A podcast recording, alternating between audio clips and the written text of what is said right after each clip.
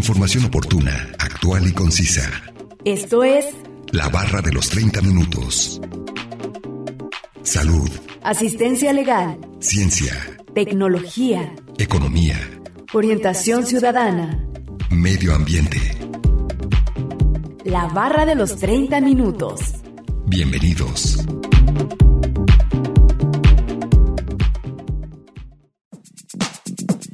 Un iceberg o témpano de hielo es una gran masa de hielo flotante desprendida de un glaciar o una banquisa, que sobresale en parte de la superficie del mar. Bienvenidos sean todos ustedes a la barra de los 30 minutos. Los saluda Gustavo Robles. Es un placer que nos sintonicen en el 104.7 de FM o en la página de internet udgtv.com diagonal radio UDG diagonal colotlán. El día de hoy hablaremos acerca de los icebergs y nos acompaña un especialista en el tema, así que no se muevan y sigan sintonizándonos con este interesante tema que hemos preparado para ustedes. Comencemos a escuchar el primer fragmento de la entrevista e información adicional que hemos preparado. Medio ambiente.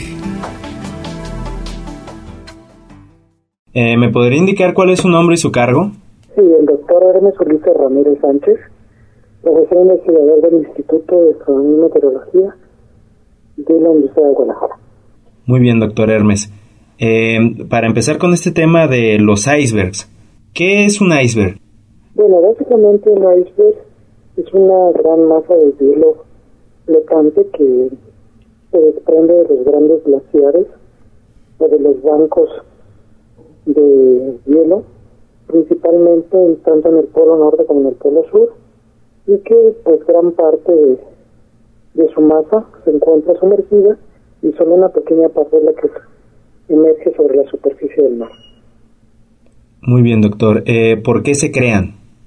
Bueno, básicamente esto se debe a que como en los polos empieza a acumular una gran cantidad de hielo, se sigue formando, se deshiela, pero llega un momento en que la formación es mucho más importante que el deshielo y por el mismo peso se desprenden segmentos bastante grandes de estas masas de hielo que obviamente pues al desprenderse de, del glaciar y o de la banquisa pues obviamente empieza a derivar sobre el mar y puede llegar a latitudes muy bajas eh, comparadas con los polos, podemos llegar a latitudes medias y eso puede provocar precisamente que pues sobre todo en las rutas marítimas los barcos puedan encontrarse con este tipo de elementos flotantes de hielo en el mar.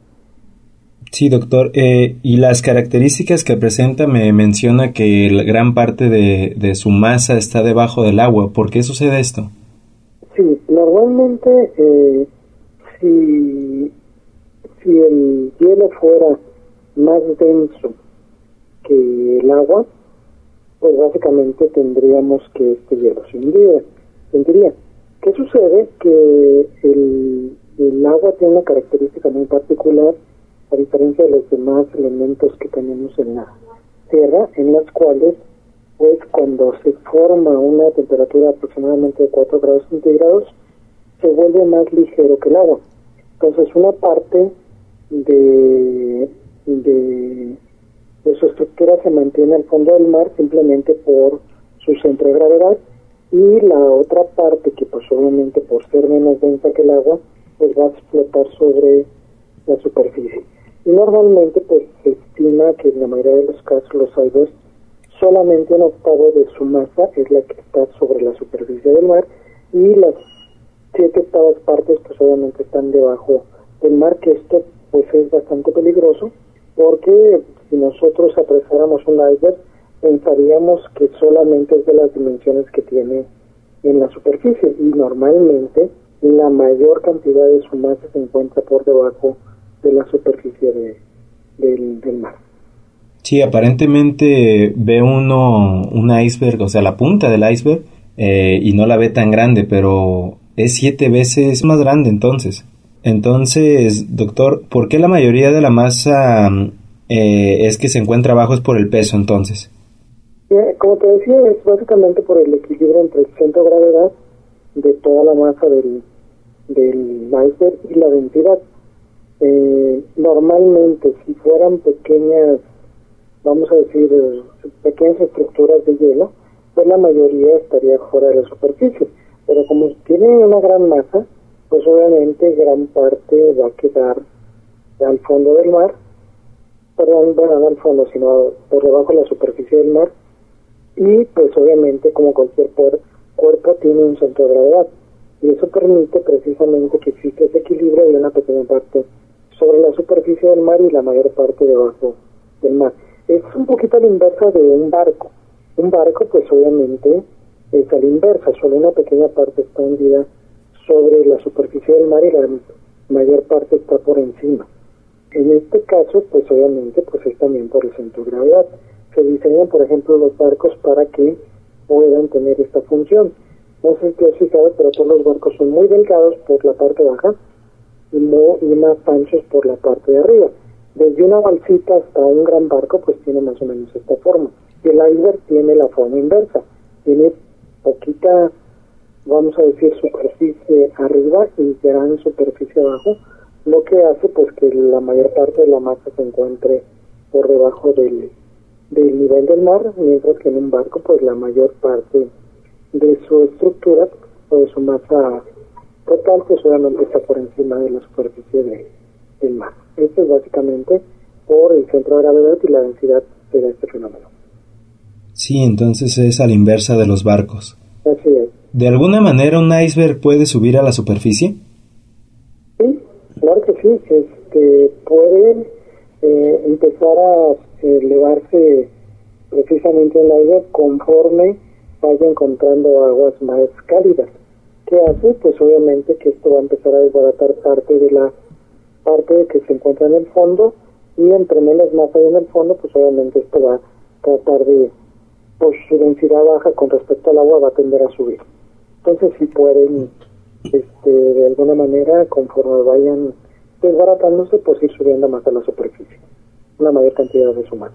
En un agua más cálida, ¿verdad? Así es. Pero no, no creo que lleguen a desplazarse mucho de, de los polos, ¿o sí? Pues sí, ha llegado a latitudes medias, vamos a decir, pues a niveles de, no de, de las zonas tropicales, pero sí de latitudes medias por encima del trópico de Cáncer y por debajo del trópico de Capricornio. No olviden que nos pueden compartir sus temas de interés al 499-99, 242-33 y 800-701-9999. Además pueden encontrarnos en Facebook como la barra de los 30 minutos. A continuación, escucharemos la cápsula informativa referente al tema de hoy. La temperatura en el planeta es muy dinámica. En los polos, donde la luz solar llega en poca cantidad, la temperatura puede bajar hasta niveles récord de hasta menos 89 grados centígrados. Esto deriva en formaciones únicas por la congelación del agua. En esta ocasión, nos concentraremos en hablar sobre los famosos icebergs. ¿Qué son los icebergs y sus características? Los icebergs son masas de hielo que son cuerpos de agua congelada a causa de la baja temperatura y que se han desprendido de otro hielo de mayor tamaño. Estas son las formas características de los icebergs. Se encuentran dispuestos en mares y océanos, pero no están hechos de agua salada. Los icebergs están compuestos por agua dulce. De hecho, Gran parte de las reservas de agua dulce se encuentran en los icebergs. En cuanto a su localización, se encuentran a la deriva en el agua marítima. Muchos pueden recorrer grandes distancias por su condición de alta flotabilidad. La mayoría se originan en Groenlandia y en la Antártida, donde se encuentra el 70% de las reservas de agua dulce del planeta. Se llama iceberg porque la palabra proviene del neerlandés icebergs, que en inglés se derivó en iceberg. Se traduce como montaña de hielo, en español puede llamarse también témpanos. Se calculan que anualmente se producen más de 16.000 icebergs con 3 millones de metros cúbicos de agua dulce. Son muy peligrosos para embarcaciones porque solamente se puede ver una parte flotando sobre el agua, mientras que la mayor parte se oculta bajo la superficie. Al mantenerse a la deriva, pueden presentarse como un obstáculo inesperado en las rutas marítimas, no solamente a riesgo de un choque leve, sino que también pueden romper barcos y causar hundimientos por su gran dureza. Un iceberg se origina a causa de una erosión de barras de hielo. Esta erosión genera grietas superficiales que son abiertas por la presión y tensión del hielo que están sobre ellas. Cuando las grietas se extienden y alcanzan el nivel del mar, se forma un iceberg. A este proceso se le conoce como desprendimiento de glaciar. Así, caen grandes bloques de hielo al agua del mar y se mantiene a flote. ¿Por qué flotan los icebergs en el agua? Haciendo una analogía del vaso de agua con hielo y un iceberg en el mar, podemos imaginar cómo es la dinámica de estos cuerpos de hielo. Los icebergs flotan sobre el agua congelada que tiene una densidad menor que el agua en estado líquido. Esto se debe a la composición química del agua sólida que tiene forma cristalina, teniendo por ende más flotabilidad que un sólido propiamente dicho. Información obtenida de la página web ecologiaverde.com, una producción de Radio Universidad de Guadalajara en Colotlán. Vámonos a un corte de estación. Regresando escucharemos la última parte de la entrevista con el doctor Hermes Ulises Ramírez Sánchez, profesor del Departamento de Física del CUSEI. Información oportuna, actual y concisa sobre temas diversos. La barra de los 30 minutos. En un momento continuamos.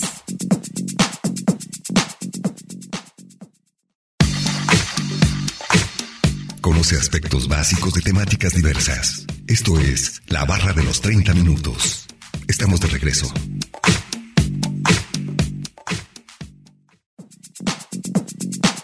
Estamos de regreso en la barra de los 30 minutos, en el 104.7 de FM o en la página de internet www.radio.udg.mx, diagonal Colotlán. Escuchando el día de hoy el tema de los icebergs, vamos a escuchar la última parte de la entrevista con el doctor Hermes Ulises Ramírez Sánchez, profesor del Departamento de Física del CUSEI. Medio ambiente. ¿Existen muchos accidentes navales debido a los icebergs, como en la película del Titanic? Hoy en día ya no. ¿Por qué? Porque obviamente pues todos los barcos tienen sistemas de detección, eh, tienen radares y, y algunos otros sistemas de detección que permiten identificar precisamente cuando un iceberg se encuentra ya a cierta distancia con todas sus dimensiones lo pueden ver básicamente con la tecnología que existe hoy en día y poder evadirlo fácilmente o esquivarlo para que no haya ningún problema de este tipo. Pero sí, en épocas anteriores donde no existía la tecnología, pues sí se dieron una gran cantidad de, de vamos a decir, de accidentes por el choque de un barco con, obviamente con los el más conocido y el más famoso de todos, pues obviamente es el del Titanic, pero básicamente eh, durante toda la época del siglo XVI, XVII, XVIII y quizás una parte del siglo XIX, pues sí se, se suscitaron eventos de este tipo. Sí, pues antes no había la tecnología que hay ahora. Claro. Y era más común hacer eh, barcos de madera y que me parece a mí que eran más frágiles que ahora los de metal. Claro, sí. Definitivamente que sí.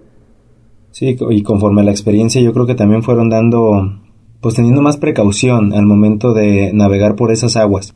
Así es.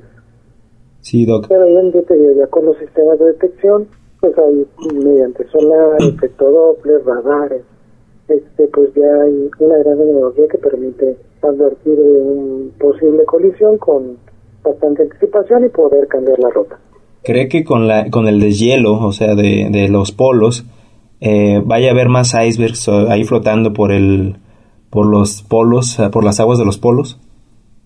Es posible, pero creo que sería muy aventurado porque de cualquier manera, año tras año, nosotros sabemos que hay formación nueva de hielo en los polos, desprendimiento de estos bloques de, de, de hielo que se convierten en icebergs y que en algunas épocas sí pueden ser un poquito más eh, vamos a decir, eh, en mayor cantidad que en otras, pero básicamente esto es un poquito cíclico. Quizás si fuera un cambio climático de manera catastrófica, pues entonces ahí sí estaríamos en bastante problema. ¿Por qué? Porque no podríamos controlar tanto desprendimiento de los glaciares. Y desafortunadamente, pues hoy en día, eh, pues se ha visto que en los últimos años el tamaño de estos glaciares que se desprenden, bueno, estos aires que se desprenden de los glaciares, pues tienen dimensiones exageradamente altas. Por ejemplo, el, por ahí en el año 2019 eh, eh, se desprendió un iceberg de más o menos el tamaño de una de las islas de la Menorca, por ejemplo, que es una de las islas de España que se encuentra en el océano, pues más o menos se desprendió un, un iceberg de, este, de esta magnitud, ¿no? Por ahí también se dice que en los años de 1974, pues hubo otro iceberg que tenía el tamaño de la isla de, Inglaterra, Londres, básicamente, eh, del tamaño de la ciudad de Londres, imagínate, o algunos lo compararon con la isla de Manhattan, ¿no? Entonces, estamos hablando de icebergs de bastantes dimensiones y que sí pueden ser bastante peligrosos eh, si no se tiene la tecnología adecuada para poderlos esquivar. Y pues hace poquito, 2021, hubo otro iceberg que se expandió por el Polo Sur de 170 kilómetros de largo por 25 de ancho y con una superficie total aproximadamente de 4.320 kilómetros cuadrados. O sea, estamos hablando de una dimensión exagerada que es el que se considera el iceberg más grande del mundo que se ha desprendido hasta lo que se tiene registro. Sí, es en una fecha muy próxima a la actualidad. Así es. Sí, el tamaño de un iceberg, o sea, es enorme en comparación, pues como con lo de un barco, ¿no? Sí, no, no, pues, son dimensiones muy, muy superiores a las de un barco, por más grande que sea el barco que te puedas imaginar. Nunca me hubiera imaginado que, que al tamaño de una isla o de una ciudad enorme como, como lo es Manhattan, pues. Así es. ¿Algún dato curioso que tenga acerca de los icebergs? Pues que pues se siguen rompiendo los récords. Te acabo de hablar del iceberg más grande, que fue en el 2021, y el récord anterior era de 3.380 kilómetros cuadrados, también que se desprendió de la Antártida, le nombraron el A23A, y pues estamos hablando de 3.000, casi 4.000 kilómetros cuadrados, y el, el más reciente del que te hablé, pues lo supera prácticamente con 400 kilómetros cuadrados con 4.320 kilómetros cuadrados.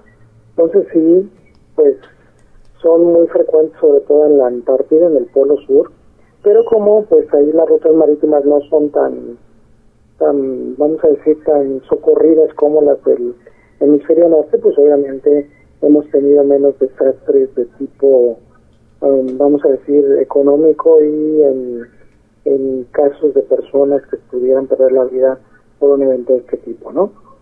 Pero pues ahí está latente el riesgo de que conforme nosotros vayamos avanzando en esto del calentamiento global y el cambio climático, pues obviamente cada vez se desprendan eh, glaciares de mayores dimensiones y que puedan tener, ocasionar bastantes problemas a la navegación y bastantes problemas también de otro tipo, como el desequilibrio, eh, vamos a decir, de el balance energético que tiene nuestro planeta porque creerás o no, uno de los elementos muy importantes para disminuir la cantidad de calor en nuestro planeta son las coberturas de hielo. Ellos reflejan prácticamente toda la energía que llega del, del sol. Entre mayor cantidad de glaciares tengamos, pues obviamente reflejamos más y se calienta menos la Tierra. Entre menos glaciares tengamos, pues obviamente recibimos mayor cantidad de radiación y por lo tanto el calentamiento se puede incrementar de manera muy importante y obviamente provocar algo que conocemos como el efecto dominó. Sí, entonces para mantener el calentamiento global eh, por limitado, podría decirse, que esté más fresca la, la Tierra, eh, hay que conservar los, los polos. Así es, los glaciares en general y principalmente los polos, porque hay que recordar también que tenemos glaciares de montaña que también son muy importantes. Muy bien, doctor. ¿Algo más que desea agregar o resaltar acerca de este tema? No, pues que es un tema bastante interesante. Hay gente que, no le da mucha importancia a algo que le denominamos de manera general la criosfera, pero la criosfera pues es otro de los elementos que mantiene ese equilibrio del clima en nuestro planeta. y hay que procurar mantener precisamente nuestros glaciares por este y por muchas otras razones, que en algunos casos, por ejemplo, los glaciares de montaña en muchos países son muy importantes porque son el principal suministro de agua potable para muchas poblaciones con una ansiedad de personas bastante alta. Esta ha sido la entrevista con el doctor Hermes Ulises Ramírez Sánchez, profesor del Departamento de Física del CUSEI. A continuación, escuchemos una cápsula informativa.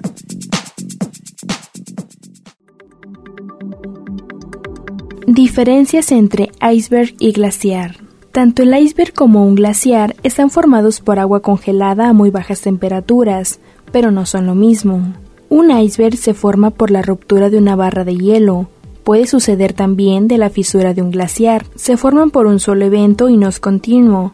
Puede romperse en icebergs más pequeños, pero no puede crecer de tamaño. Esto ocurre con el siguiente caso. Un glaciar se forma por la acumulación de nieve, por la presión. Esta nieve se compacta y se forma un hielo llamado glaciar. Otra diferencia radica en la ubicación de las masas de hielo. El iceberg se encuentra flotando a la deriva en mares, mientras que los glaciares ocurren sobre tierra firme. Los icebergs son errantes y los glaciales son estáticos. ¿Cuál es el iceberg más grande del mundo? El iceberg más grande del mundo fue el iceberg B15. Se ganó el primer lugar porque fue el más grande que ha sido captado por fotografía satelital. Fue en el año 2000 cuando se detectó y se situaba en la Antártida. Se originó a partir de la barra de hielo de Ross y surgen tales separaciones por parte de ciclos naturales del hielo que ocurren cada cierto tiempo tenía una superficie de 11.000 kilómetros cuadrados y medía 295 por 37 kilómetros. Con el tiempo fue fragmentándose en icebergs más pequeños que flotaban a la deriva del Océano Antártico, con el último fragmento avistado en el año 2011. Sin embargo, en mayo de 2021, en la región Antártida se desprendió el que en la actualidad es el iceberg más grande de la Tierra. Es conocido como a76 y mide alrededor de 4.320 kilómetros cuadrados. Para hacernos una idea, este iceberg es un poco más grande que la superficie que ocupaba la isla Mallorca, según confirma la Agencia Especial Europea. El A76 es un signo más de la actual crisis climática y que según estos datos la Antártida y Groenlandia pierden hielo seis veces más rápido que hace 30 años. Actualmente existen categorizaciones de tamaños de los icebergs creada por la Patrulla Internacional del Hielo, instancias que se dedican a monitorear los icebergs y avisar de posibles riesgos. Los icebergs más pequeños, de menos de un metro de alto, reciben el nombre de crawler o iceberg chicos. El siguiente tamaño recibe el nombre de Bergibit y mide de 1 a 3 metros de alto. Siguen los tamaños chico, mediano y grande y la clasificación termina con el tamaño muy grande, con iceberg de más de 75 metros de alto. Los colores del iceberg pueden decirnos mucho acerca de su origen y naturaleza. Los icebergs blancos tienen una gran cantidad de burbujas de aire en su interior. Los de color azul son más densos y probablemente se hayan despedido de un glaciar recientemente. Los que son una combinación de color verde y negro pueden provenir de la base de glaciares. Por último, los que tienen líneas negras contienen sedimentos y rocas que arrastran durante su paso por la montaña. En las aguas costeras de Antártida, unos 100.000 icebergs flotan constantemente. El término del contenido de agua dulce superan a todos los ríos y lagos combinados.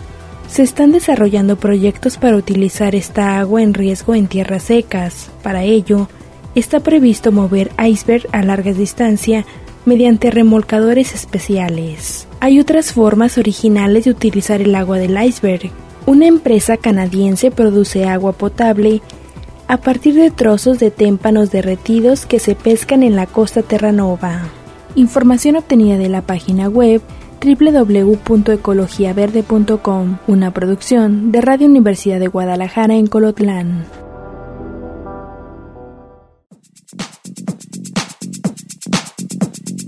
Acabamos de escuchar la segunda y última cápsula informativa y vamos a concluir con el tema de los icebergs. Agradecemos la entrevista al doctor Hermes Ulises Ramírez Sánchez, profesor del Departamento de Física del CUSEI.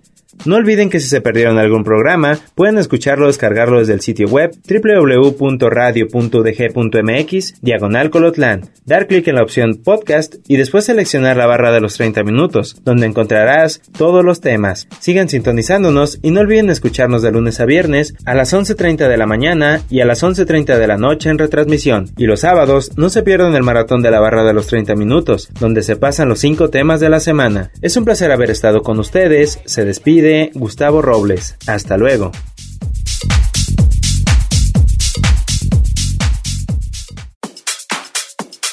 Radio Universidad de Guadalajara en Colotlán presentó La barra de los 30 minutos. Información oportuna, actual y concisa sobre temas diversos. Gracias por habernos acompañado.